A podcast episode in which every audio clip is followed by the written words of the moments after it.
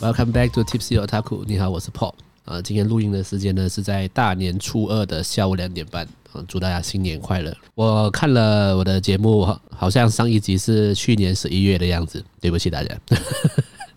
就最近没有什么不知道哎，就就没有什么故事可以分享的感觉，所以停更了蛮久的一段时间。然后昨天我在 IG 上面也有问大家说，今天这两天我自己一个人在家，我应该录节目还是要休息耍废？这个那个比例是一半的人叫我录音，一半的人叫我休息，所以我也是很觉得很微妙那个心情，就是你们到你们到底想不想听我的节目？不过我有看了一下啦，要我录音的呢，都是身边的好朋友，那比较不熟的听众们都是叫我休息的。看到这个答，案看到这一个结果是蛮微妙的，但谢谢大家了。那首先第一件事情就是，呃，我要跟大家分享的就是，虽然。本节目的名称叫 Tipsy Otaku，Tipsy 就是喝了有点微醺这样子，醉醉的这样。我要跟大家分享的第一件事情就是跟这个 Tipsy 有关的，就是我前几天去做了身体检查，报告的结果呢是我的肝已经坏掉了。呃，基本上就是 Tipsy Otaku 之后只会是 Otaku 而已啦。今年应该是没办法喝酒的状态，没办法喝酒哦，然后要开始运动。要不能吃太油腻的食物，然后早睡早起。但这个其实这个结果，老实说也不意外了。我以前就熬夜，其实也还好。我觉得我熬夜的的时长不多，虽然也是会，虽然大学时候还是会熬夜。但我出社会工作之后，我几乎就没有熬夜了，就很正常的、很健康的作息这样。但长时间的累积还是避不了 这样子的状况，就是我的肝已经烂掉了。所以。其实也是也是要奉劝大家啦，就是如果你很久了很久没去做身体身体检查的话，请你记得去做一下。我觉得肝的问题应该是现代文明病了，即使你没有喝酒，但是你很常熬夜工作的话，还是会有这样的状况啊。我可以跟大家分享，就是做这个身体检查，其实做之前我是很我是很抗拒的，因为。有点感觉，明知道一定会一定是有问题，但这就是不想承认的心情了，所以一直不要去做。但最后还是被女朋友逼去了。那做了之后，就其实当你拿到那一份报告之后，你就会你的心情上就会很坦然的，然后很认真的去面对，要去解决你眼眼前看到这个问题，你才会认真的去检视自己的生活方式，认真去检视自己的。饮食习惯，所以做这报告还是算是一个逼自己的感觉啊，提醒自己哦，就记得休息，好好生活这样。所以大家可以去新年之后啦，可以去做一下身体检查。呃，去年的十一月，就是我最新一集上传之后，我就跟女朋友去了台湾旅行，去了六天。这也是我第一次跟自己的另一半出国旅行了。因为我我中学的时候，因为我读的学校算是名校了。我家也不算穷，但是在那间学校里面是偏穷，就是跟其他的同学比起来的话，所以我在中学的时候就很常看到同班同学都是那种比较家里比较比较富裕的家庭的小孩，可能他在他们高二高三的时候，他们毕业的时候就会跟同学一起去旅行了，去出国去台湾玩这样，所以那时候真的很羡慕的。就我家我的家人都会从从小都会带我出国去玩，但我一直都没有这个机会跟朋友或者说跟自己另一半自己出国去玩这样。在去年终于成真了，而且是靠自，而且是花自己的钱，听起来蛮励志的一个故事。但就就这样，那其实这次去旅行的心情很微妙啊。当然也是因为疫情之后，呃，久违了自己自己出国嘛。然后因为台湾我去旅行去了蛮多次，至少有六次以上。就一一去到台北。那些著名的一些旅游景点，然后说我以前去过的地方，对我来说，对我来说是蛮熟悉的。但是这个熟悉感又没有到像，比如说我的朋友们去台湾念书，在这边生活了四年的那种熟悉又不一样。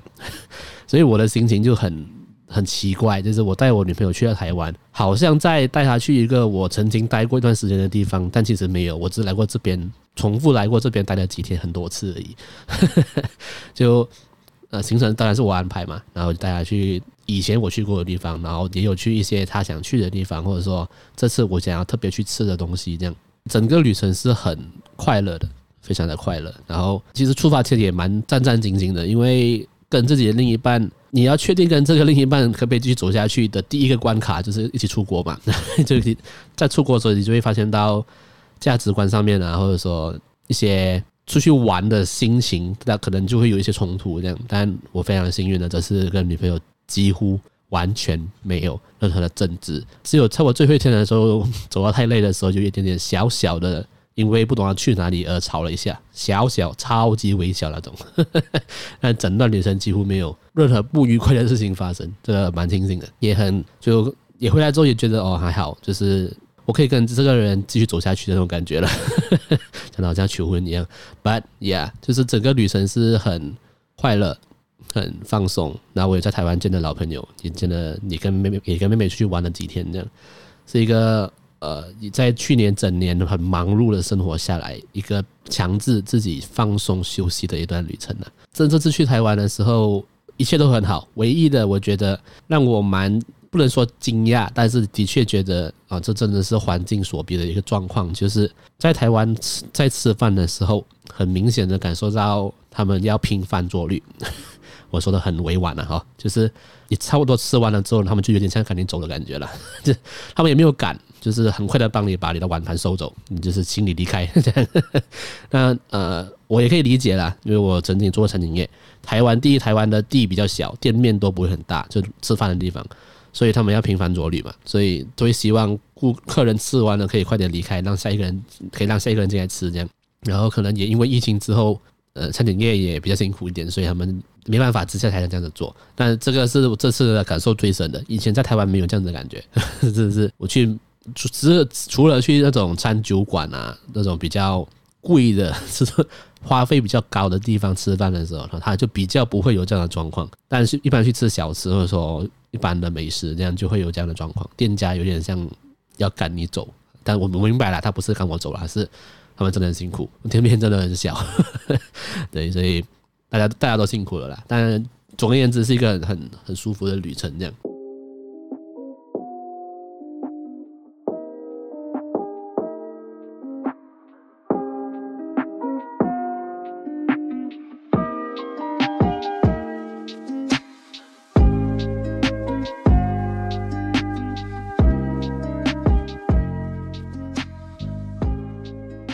今天要分享的就是在去年。年十月左右，我们跟我跟我女朋友还有无耻少女去听了这个超多没有派对的现场。呃，无耻少女有在他们的那一集在讲这在讲乐团的那一集。的最后有用有引用到我的故事，虽然他们没有授权，虽然我并没有授权给他们呢，我只会提告啊，那没关系，那他们就在节目的最后有引用了我的故事，这样，所以其实今天就有点像是我想在节目中再分享一次啦，就是这整个故事的完整版的感觉这样。那在那之前，我要先讲，就是去听。这个草东没有派对的现场，算是一个小小的梦想了。我不敢说我是铁粉，就是我在去 听现，我去听现场之前，我对他们，我懂他们的歌也只有三首那样，所以不敢说我是铁粉。但我觉得那三首歌真的很好听，就很特别嘛，所以我很喜欢他们的歌。至少是至至少我很喜欢那三首歌嘛，所以就一直想要听现场这样。我觉得这跟我是不是内向的人没有关系啦。但首先我很我很讨厌很吵的声音。很大声的声音，我也很讨厌 jump scare 这样，所以以前听一些现场的感受没有很好，因为可能音音乐太吵了，太大声了，然后就在密闭的空间里面会那个回音啊什么之类的会更大，所以我以前都不太喜欢听现场的表演。呃，当然草东的表演还是很大声，好大声，耳朵耳朵快爆了，但是他们。开场音乐一下的时候，你可以感觉到一股很强大的能量，像是一个冲击波这样，从炸到全呃炸到观听众的面前这样，有一股冲击波，一个空气炮的感觉，炸在你脸上的那个震撼感就是这样。原本去之前我还因为刚下班嘛，下班过去去听电条上班，我原本是很嫌弃的，觉得好好累哦，干我为什么要去听现场？结果音乐一下，我就觉得干来对了，超值得，超爽，就是这样这样的感觉。那个所谓的完整的故事呢，就是在大学的时候，我的我的妹妹呢，她也从很一个年纪很小的时候就接触了这种独立乐团。就是那个时候，全世界几乎都没有什么人在听独立乐团的时候，我妹就在听了。她从小就是一个怪人啊，然后她就某一天就推荐了我草东没有派对的大风吹。那个时候也是我唯一只听他们的他们的歌唯一一首，我就听这首歌而已。然后我觉得。以当时的时时空背景来讲，这是一首很特别的歌，然后很不一样，味道味道很一个很特别的味道，这样，所以我蛮常听的。然后在大学的某一个 semester，我们又有哪一个一个科目啦，其实就是音乐创作的科目。那这个是复选科，就基本上你也可以不要选择一个科系的这样子。当时我就跟我的当时一位从中学认识到大学的老朋友一起选了这个科科目这样。那基本上这个科目呢，老师什么都没有教，真的是什么都没有教，超混的一个科目。因为整个整个学期我们在做就是准备一个音乐会，现场表演的音乐会。我记得是不用售票的，就是校内的音乐会。我们从这个班上选出。就谁来负责舞台啊？谁来负责音响？然后谁是表演者？这样子的一个模式，从开学第一天到最后一天，我们就在做这件事情而已。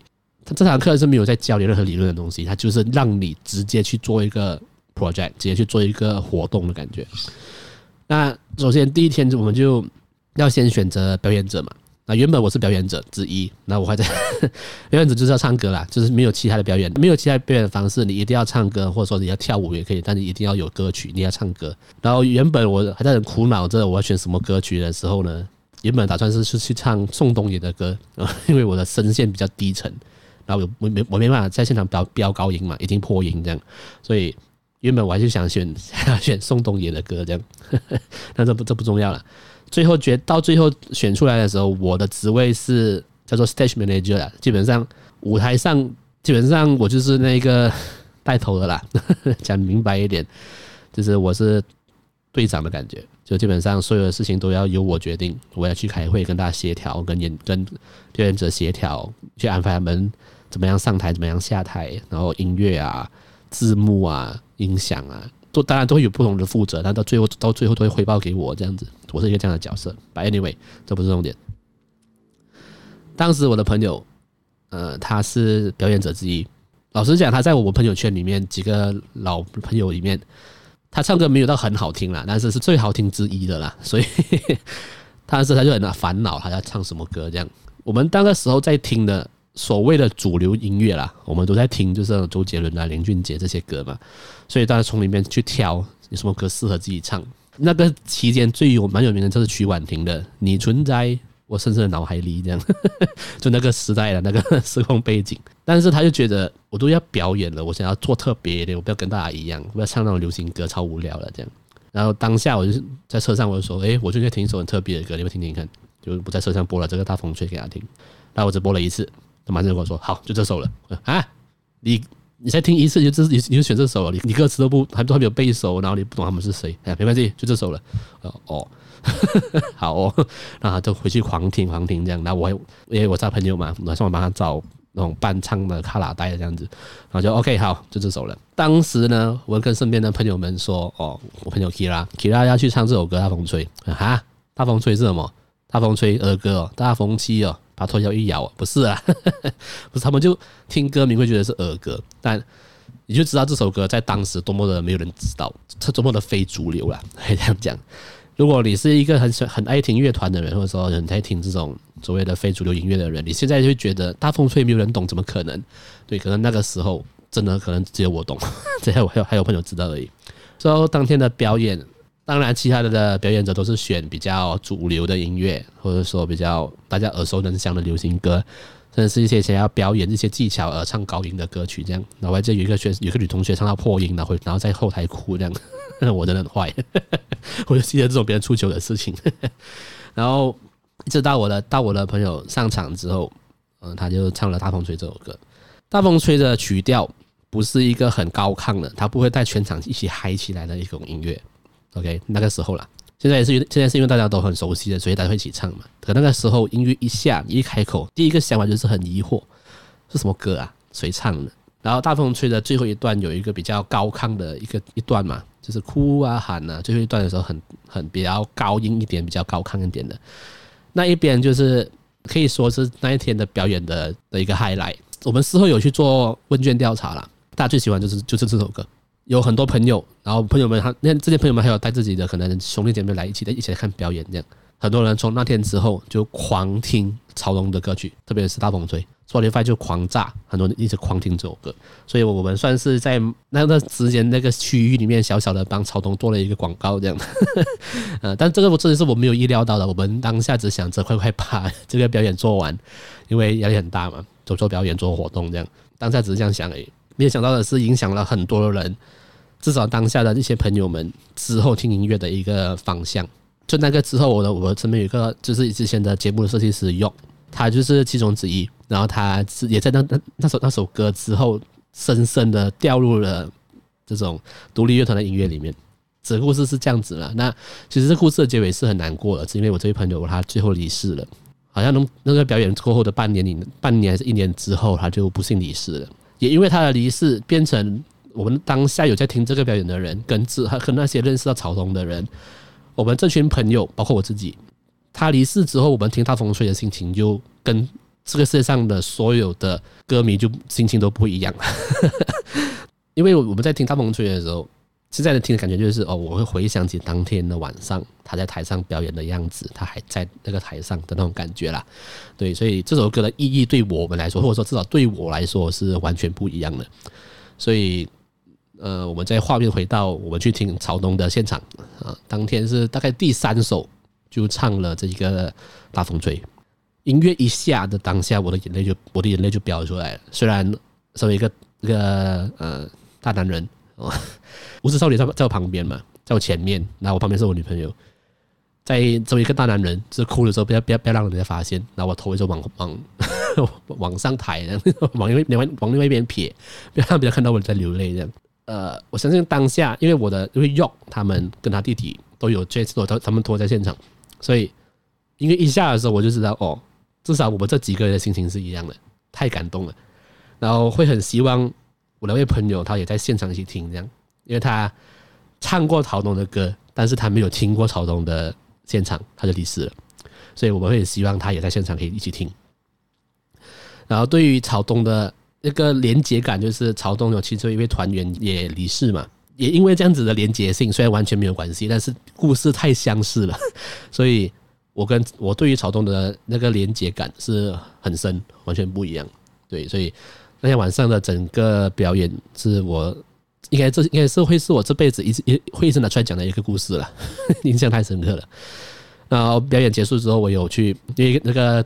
冲击感那个感触太深，那我在我的自己我自己个人的 IG 上面分享这整段故事，就刚刚讲的这这整段故事，然后又也有分享了一段故事，这样很感谢啦，这一切的起源都是感谢我妹妹，她 推荐了我听这首歌，然后我开始接触了独立音乐、独立乐团，听一些非主流的歌，这样，然后才有这样子的故事，这样。